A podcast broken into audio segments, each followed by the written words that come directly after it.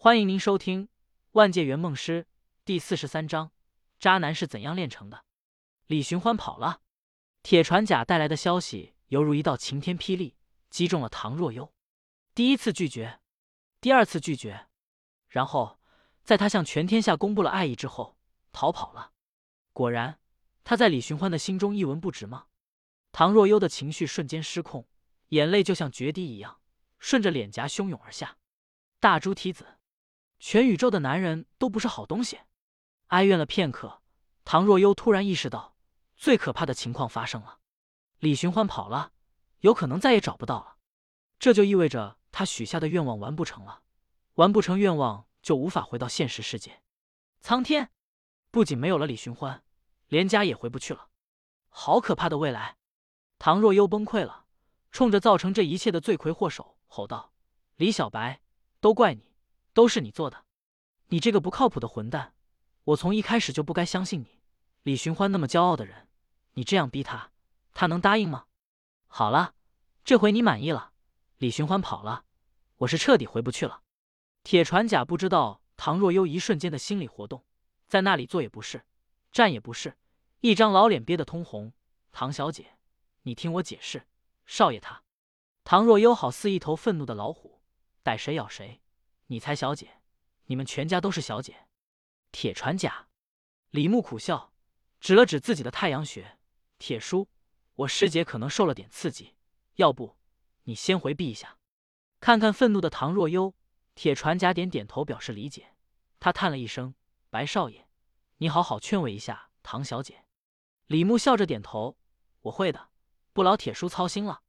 铁船甲再叹一声，冲唐若幽露出了个歉然的笑容，落寞的走了出去。他修炼的是童子功，一生都没接触过女人，遇到这样的事情，真不知道怎么应对。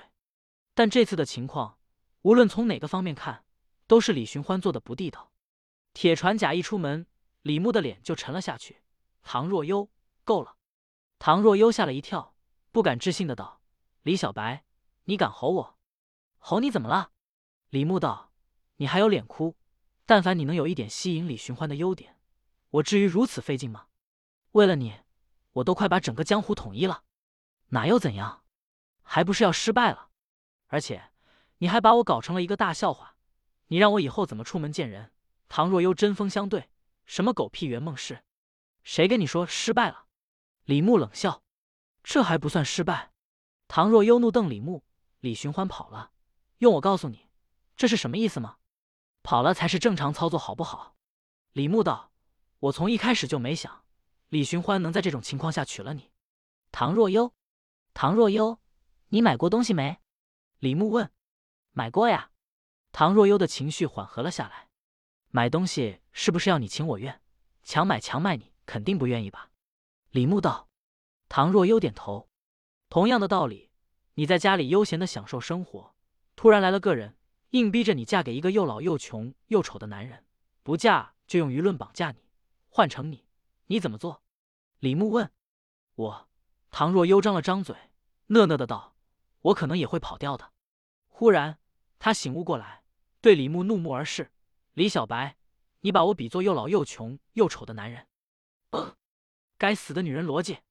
李牧痛苦的揉了揉太阳穴，不接唐若幽的话茬。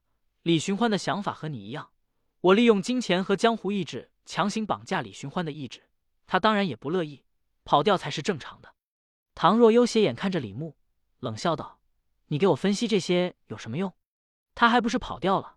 就算你用百分百被空手接白刃，把他强行拽回来，他就能娶我了？以李寻欢的性格，不能。”李牧道：“哼。”唐若幽冷哼了一声：“那你准备怎么办？”用道德的大棒继续抡他，直到他老实为止。李牧微微一笑，笑得像个魔鬼，给脸不要脸，叫他生李叔，还真把自己当个人物了。魔鬼！唐若幽禁不住打了个哆嗦，有些后悔刚才的冲动了。李牧就是个翻脸不认人、不在乎任何人感受的疯子。次日，《武林日报》头版头条：天字第一号渣男，细数小李飞刀几大罪状。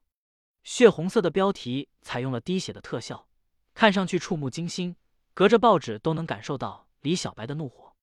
内容一点都没给李寻欢留情面。详细的描述李寻欢当年为了报恩，硬是用尽各种手段，把心爱的女人送给了龙啸云的无情无义。当然，李寻欢的行为在古代人看来，或许是舍己为人的大义典范。Omega W W I D K G E T。但紧接着，李牧又毫不容情的揭露李寻欢对林诗音的念念不忘，每日里雕刻大嫂雕像的猥琐行为。随后，又详细描写了李寻欢和唐若幽的相识相知，叙述了李寻欢如何拨动了少女情怀，却又在唐若幽主动告白之后逃之夭夭。置唐若幽的名誉于不顾，内容有真有假。一篇文章硬生生的把享誉武林的李寻欢钉在了耻辱柱上，成为了人人唾弃的江湖败类，而且全天下人都知道了。然后群情激愤，整个武林的女侠都开始声讨李寻欢的无耻。整个江湖有名有姓的青年才俊，或者主动，或者被煽动，集体动员了起来，赶往星云庄，准备向惨遭抛弃的唐若幽提亲。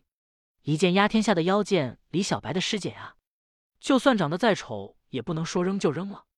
一步登天的机会啊，这软饭吃下来多香！李寻欢太蠢了。当天读到报纸的李寻欢又一次吐了血。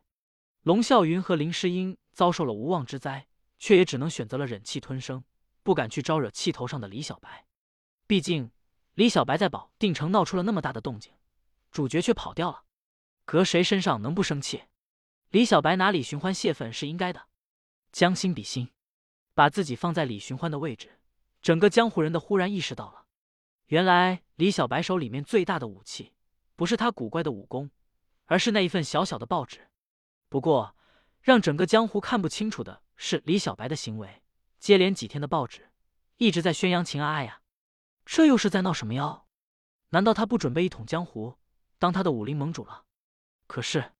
当所有的武林世家都把家族里的适龄青年派去了星云庄后，当初退隐的老江湖们又一次感受到了李小白隐藏在背后的浓浓的阴谋之意。第三天，报纸头条：唐若幽伤心欲绝，欲与青灯古佛为伴。妖见李小白震怒，或要血洗江湖。武林再次震动。第四天，痴情唐若幽三天滴水未进。李寻欢，你在哪里？大舅哥喊你回家结婚。第五天，梅二先生频繁出入星云庄，唐若幽心神皆伤，生命垂危。第六天，妖见李小白的愤怒，若唐若幽死，江湖将为他陪葬。